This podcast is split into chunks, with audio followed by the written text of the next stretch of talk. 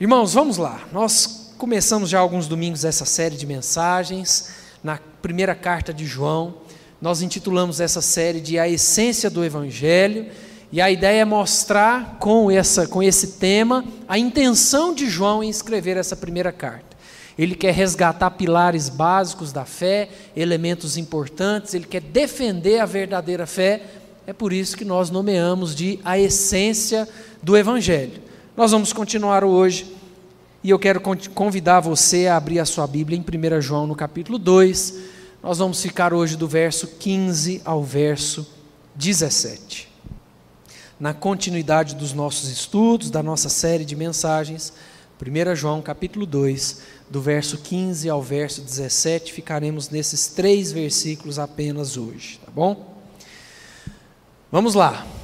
O texto diz assim: não ameis o mundo, nem as coisas que há no mundo. Se alguém amar o mundo, o amor do Pai não está nele. Porque tudo que há no mundo, a concupiscência da carne, a concupiscência dos olhos e a soberba da vida, não procede do Pai, mas procede do mundo. Ora, o mundo passa, bem como a sua concupiscência. Aquele, porém, que faz a vontade de Deus permanece eternamente. Quando eu era criança em Anápolis, nós éramos da Igreja Presbiteriana de Vila Formosa e nós tivemos um pastor que fez parte de um momento muito tenso na nossa família, um momento meio triste. Esse pastor e a sua família eram pessoas muito próximas da nossa casa, dos nossos familiares, e num momento muito difícil dentro da minha casa, ele foi uma pessoa muito importante. Foi uma pessoa que fez uma grande diferença em dias difíceis é, na, na minha família. E eu lembro de uma frase que ele disse nessa época de crises, de problemas dentro de casa. E ele disse o seguinte: Você vai ter que decidir se seguirá o seu coração ou seguirá a palavra de Deus. Eu lembro dessas palavras desse pastor. Você vai ter que decidir, tomar uma decisão se você vai seguir o que o seu coração está te empurrando a fazer, ou se, vai, ou se você vai seguir o que a palavra de Deus te ensina a fazer. E é engraçado, interessante, porque se a gente parar para pensar, a nossa vida é repleta de momentos assim. Momentos onde a estrada da nossa vida chega num ponto, chega num momento onde nós temos duas vias a via que é o que a gente acha que tem que ser feito, o que a gente quer fazer, e a via que é o que a palavra de Deus nos ensina a fazer. Essa carta foi escrita por João, também autor do Evangelho, de Apocalipse também. Nós já conversamos sobre um pouco do contexto dessa carta. Ela foi uma carta circular, ela foi escrita para passar por algumas igrejas ali na, na região da Ásia. João escreve esse conteúdo mais ou menos no ano 85 a 95 depois de Cristo. E João enfrentava um grande desafio, como já temos falado, que era uma das heresias mais fortes dos dois primeiros séculos da igreja, que era o gnosticismo. Nós já temos conversado sobre isso todo domingo. O gnosticismo, de maneira resumida, dentre os pensamentos errados que ele divulgava, um deles era não acreditar na divindade, na humanidade de Jesus, porque eles diziam que o espírito é inteiramente bom e a matéria inteiramente má, então não tinha como eles habitarem o mesmo corpo, o mesmo espaço. Então nisso eles tiravam a legitimidade da divindade, da humanidade de Cristo. Eles diriam, eles diziam que salvação seria algo conquistado por transcendência, pela busca do conhecimento e não só mediante a fé em Jesus.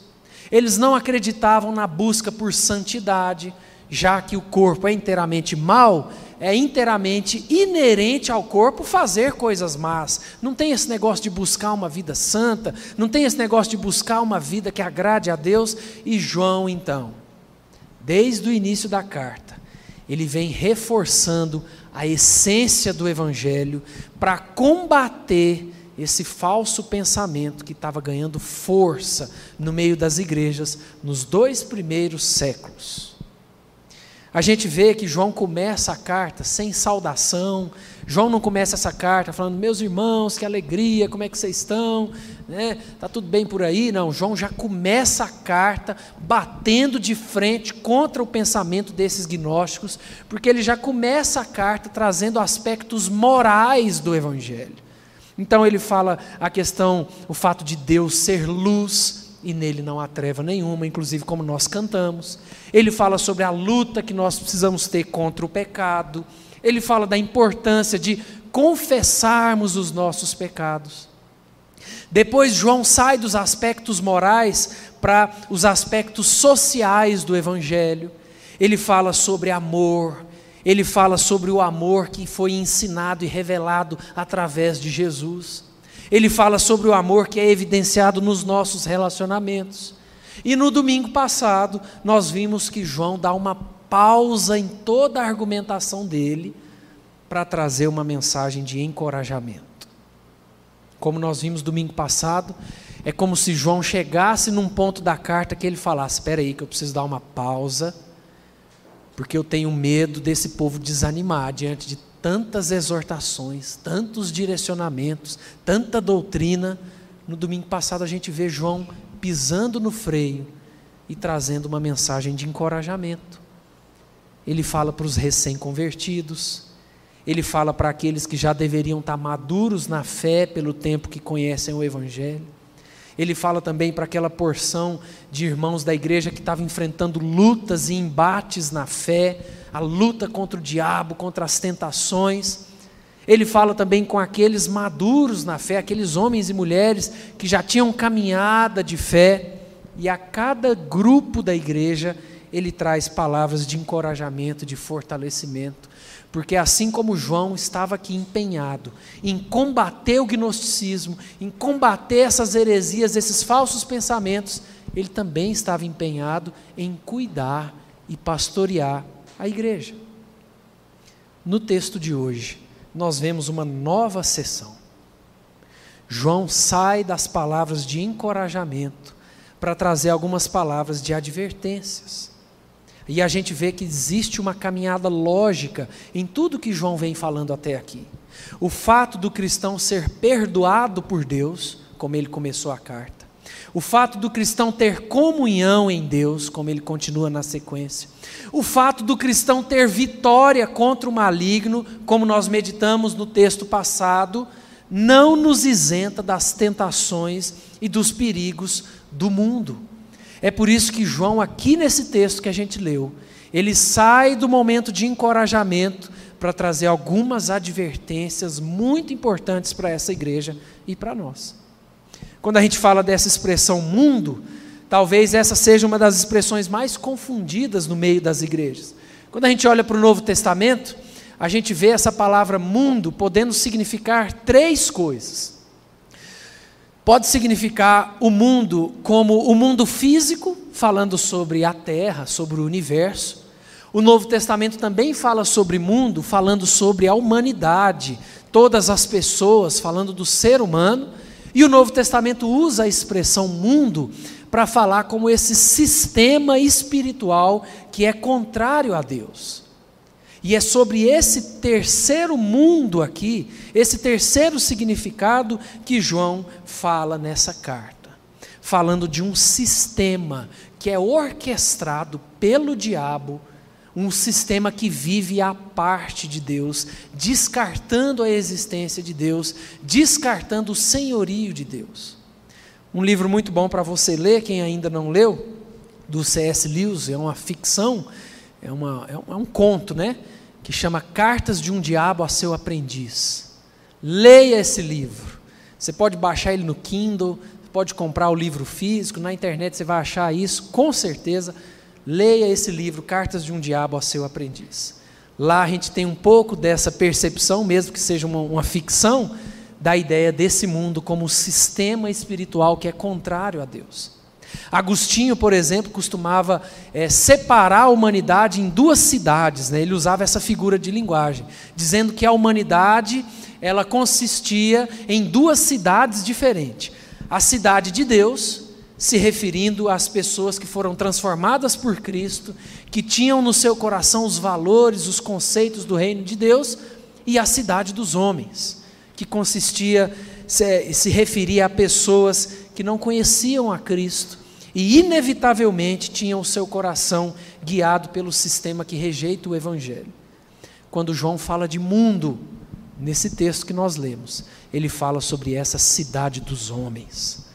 A cidade, cidade entre aspas, como um sistema de gente, um sistema orquestrado à parte de Deus. Eu queria que conversássemos rapidamente hoje sobre buscando um coração na verdade.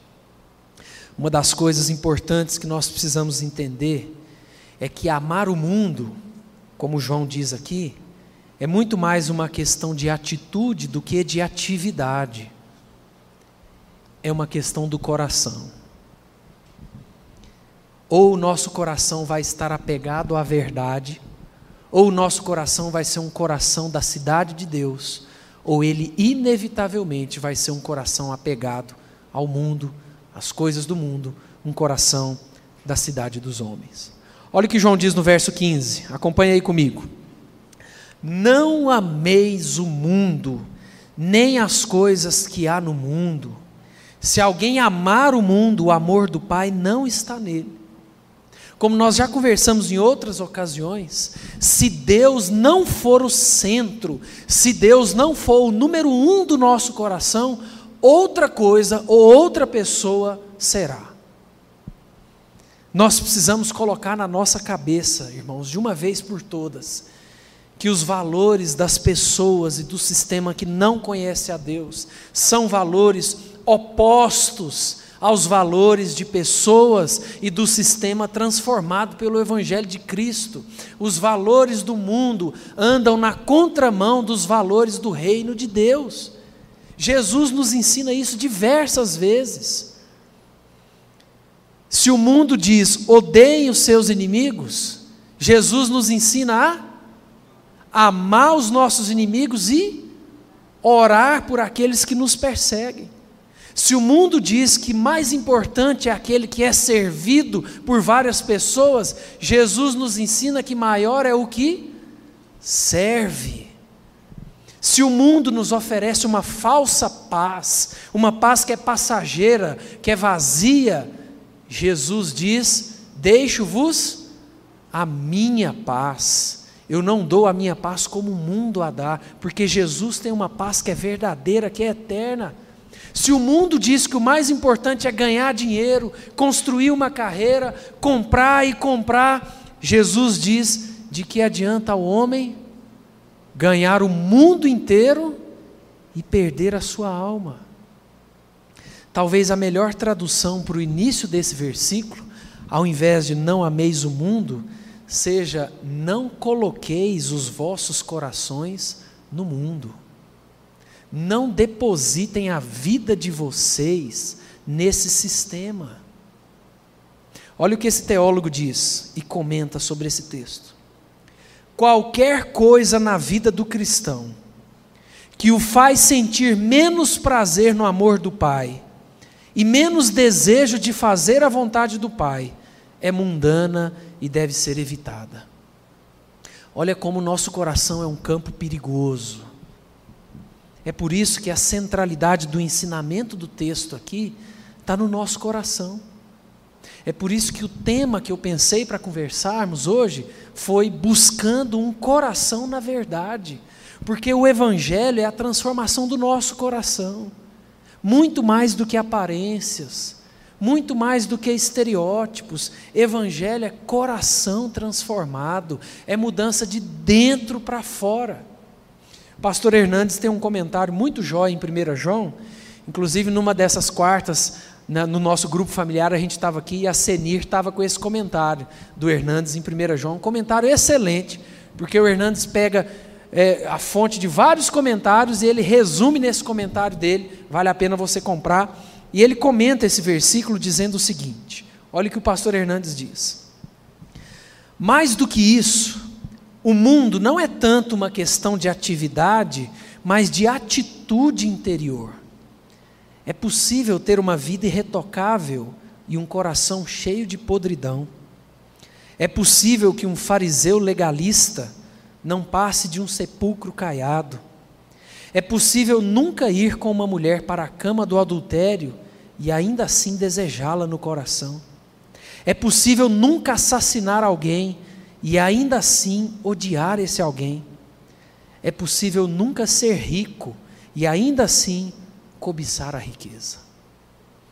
Lá em Tiago capítulo 4, verso 4, o texto diz: Infiéis, não compreendeis que a amizade do mundo é inimiga de Deus? Aquele, pois, que quiser ser amigo do mundo, constitui-se inimigo de Deus. E lá em Mateus capítulo 6, verso 24, Jesus diz: Ninguém pode servir a dois senhores, porque ou há de aborrecer-se de um e amar ao outro, ou se devotará a um e desprezará ao outro. E é assim que João termina o verso 15, quando ele diz: Se alguém amar o mundo, o amor do Pai não está nele. Ou uma coisa, ou outra. Ou o nosso coração estará em Deus e nas coisas de Deus, ou o nosso coração estará no mundo e nas coisas do mundo. E isso é questão de transformação interior. Nós podemos passar a vida inteira frequentando a igreja, pregando e sermos mundanos, se a gente não tiver transformação no nosso coração. João continua no verso 16 do nosso texto, dizendo: Porque tudo que há no mundo, a concupiscência da carne, a concupiscência dos olhos e a soberba da vida, não procede do Pai, mas procede do mundo. Aqui é como se João explicasse a razão da contradição que ele falou anteriormente, a contradição entre amar o mundo e amar a Deus.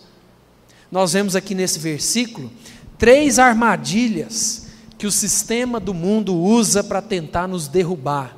Três armadilhas que o mundo tem, três ferramentas do diabo para tentar tirar o nosso coração da verdade um teólogo muito conhecido no nosso meio, vai dizer que as duas primeiras, quando ele fala da concupiscência da carne, ou seja, da cobiça da carne e da cobiça dos olhos, elas têm a ver com desejos pecaminosos, muitas vezes coisas escondidas, que só Deus sabe.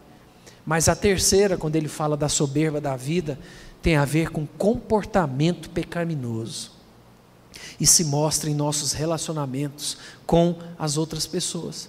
João fala dessas três armadilhas. Em primeiro, ele fala sobre a concupiscência da carne. João fala aqui das tentações que nos atacam de dentro para fora. Nós precisamos nos lembrar, irmãos, como eu disse lá no início, que mesmo tendo sido salvos por Jesus, nós ainda estamos numa natureza caída e pecaminosa.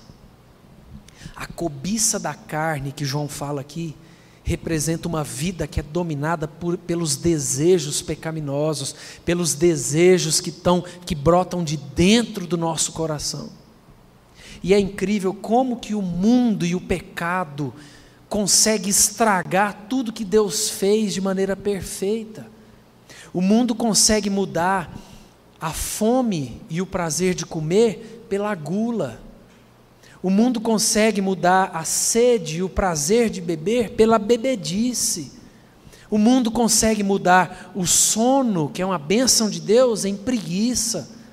O mundo consegue mudar o sexo abençoado que Deus fez para nossa alegria e para que filhos nasçam em imoralidade, em doença. Lá em Gálatas, no capítulo 5. Abre esse texto comigo. É o único texto que nós vamos fugir do nosso aqui. Gálatas 5, 17 a 21. Paulo vai nos mostrar aqui um pouco sobre essa cobiça da carne. Gálatas 5, 17 a 21. O texto diz: Porque a carne milita contra o espírito, e o espírito contra a carne, porque são opostos entre si para que não façais o que porventura seja do vosso querer, mas se sois guiados pelo Espírito, não estáis sob a lei. Ora, as obras da carne são conhecidas e são prostituição, impureza, lascívia, idolatria, feitiçarias, inimizades, porfias, ciúmes, iras, discórdias, dissensões, facções, invejas, bebedices, glutonarias e coisas semelhantes a estas, a respeito das, das quais eu vos declaro, como já outrora vos preveni, que não herdarão o reino de Deus os que tais coisas praticam. Ao contrário do que John Locke dizia, né, que o homem é produto do meio, e ainda ao contrário do que Rousseau dizia, é, falando que o homem é bom, a Bíblia nos ensina que é do nosso coração caído que nascem, que procedem os maus desígnios. É como se João dissesse: tomem cuidado com os desejos desenfreados da carne, com a concupiscência da carne, não sejam dominados por eles. Mas João fala também da concupiscência dos olhos. E aqui nós temos as tentações que nos atacam de fora para dentro se no primeiro momento ele falou de coisas que nos atacam de dentro para fora, aqui ele fala de coisas e de tentações que vêm de fora para dentro. João está se referindo àquilo que é agradável aos olhos, aquilo que é agradável ao intelecto. Tem um teólogo que ele diz o seguinte: a cobiça dos olhos é a tendência para deixar-se cativar pela exibição externa das coisas sem investigar os seus valores reais. Olha que interessante essa definição dele. A cobiça dos olhos seria a tendência para deixar-se cativar pela exibição externa das coisas sem investigar os seus valores reais. Como foi que Davi adulterou com Batseba? Segundo Samuel capítulo 11, verso 2 diz: Uma tarde levantou-se Davi do seu leito e andava passeando no terraço da casa real. Daí viu uma mulher que estava tomando banho, era ela muito formosa. Como foi que Eva foi fisgada no Éden? Gênesis capítulo 3, verso 6. Vendo a mulher que a árvore era boa para se comer, agradável aos olhos e árvore desejável para dar entendimento, tomou-lhe do fruto e comeu, e deu também ao marido, e ele comeu. Lá em Josué nós temos a história de Acã, e como foi que Acã provocou a derrota do exército de Josué? Josué capítulo 7, verso 21 diz: Acã, Acã falando aqui, quando vi entre os despojos uma boa capa babilônica e duzentos ciclos de prata e uma barra de ouro do peso de cinquenta ciclos, cobiceios e tomeios, e eis que estão escondidos na terra, no meio da minha tenda, e a prata por baixo. Os nossos olhos são um canal de entrada de tudo aquilo que vai ser absorvido ou não pelo nosso coração. Mateus capítulo 6, versos 22 e 23, o texto diz: São os olhos a lâmpada do corpo. Se os teus olhos forem bons, todo o teu corpo será luminoso. Se, porém, os teus olhos forem maus, todo o teu corpo estará em trevas. Portanto, caso a luz que em ti há sejam trevas, que grandes trevas serão.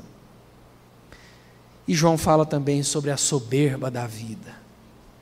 E a palavra usada aqui para soberba vem do grego alazoneia. Alazon é o termo usado para falar do soberbo. Na antiguidade, na época que esse texto foi escrito, essa expressão era muito usada para falar dos charlatões que faziam propaganda de produtos falsos.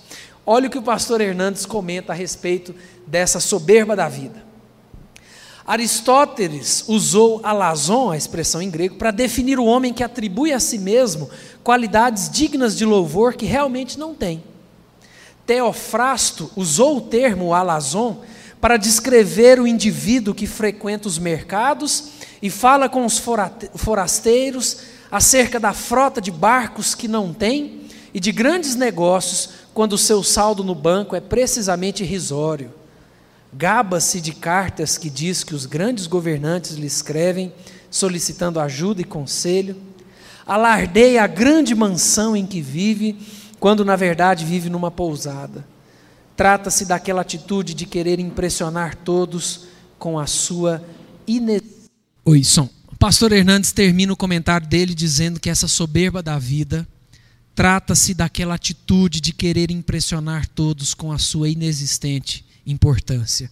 Irmãos, não é isso que a gente vê na nossa sociedade hoje?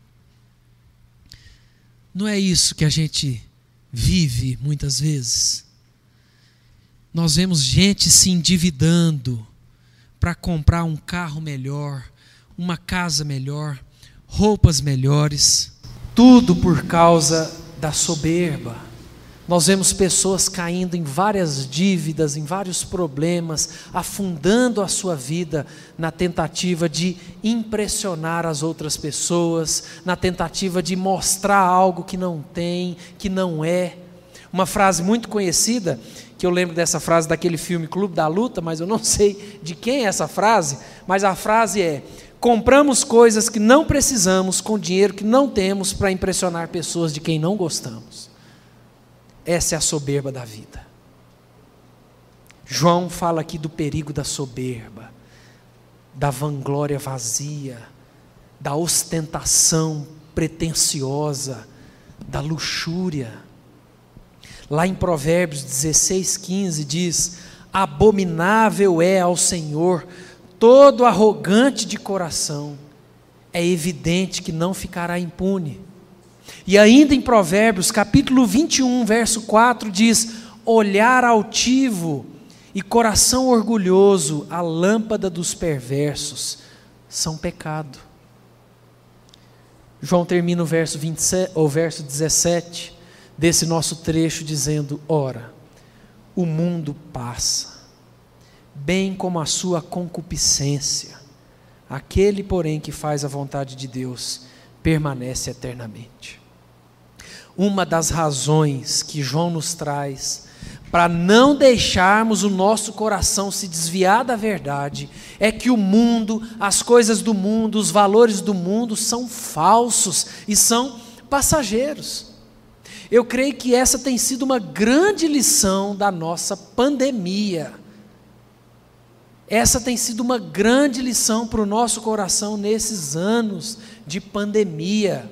Um grande patrimônio que foi trabalhado numa vida inteira, ou foi construído de, em mais de uma geração, se vai em questão de dias. Uma boa saúde se vai em questão de horas. Um excelente emprego se vai em questão de minutos além desse mundo ser passageiro, como João diz aqui, ele já está derrotado. Não existe vitória na cidade dos homens. Não existe vitória no fim da história para aqueles que não tiverem o coração transformado por Cristo.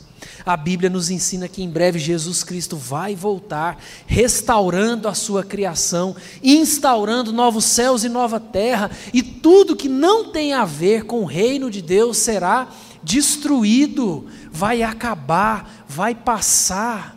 É por isso que a palavra de Deus nos chama de estrangeiros, de peregrinos nesse mundo, porque ele está passando. O fim dele é a derrota, e o nosso verdadeiro lar não é dessa era, não é desse tempo. Usando de novo a ideia de Agostinho, nós precisamos entender quem somos. Será que nós pertencemos à cidade dos homens? Com as suas cobiças passageiras e já derrotadas, ou nós pertencemos à cidade de Deus com seus valores e princípios eternos? Tem uma história que conta é, sobre a morte de John Rockefeller, que foi o primeiro bilionário do mundo.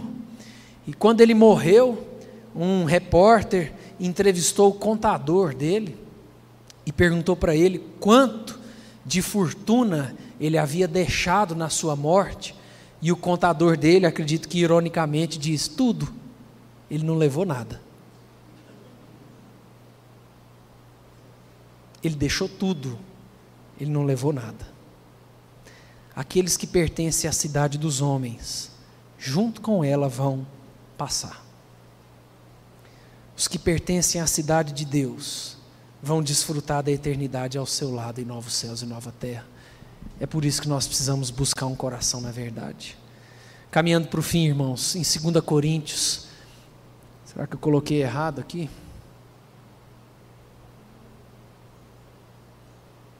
É, eu esqueci desse texto de 2 Coríntios. 2 Coríntios 4, 17 e 18, Paulo diz o seguinte: Porque a nossa leve e momentânea tribulação produz para nós eterno peso de glória, acima de toda comparação, não atentando nós nas coisas que se veem, mas nas que se não veem, porque as que se veem são temporais e as que se não veem são eternas. Em Hebreus 13, 14 e 15, o autor diz: Na verdade, não temos aqui cidade permanente, mas buscamos a que há de vir. Por meio de Jesus, pois, ofereçamos a Deus sempre sacrifício de louvor, que é o fruto de lábios que confessam o seu nome. Lucas 12, 19 a 21. Então direi à minha alma: Tens em depósito muitos bens para muitos anos Descansa, come, bebe e regala-te. Mas Deus lhe disse: Louco, esta noite te pedirão a tua alma, e o que tens preparado, para quem será? Assim é o que entesoura para si mesmo e não é rico para com Deus. Irmãos, a nossa vida é cheia de momentos de intersecção, como eu disse lá no início. Momentos que como dizia aquele pastor há muitos anos atrás, nós vamos ter que tomar uma decisão.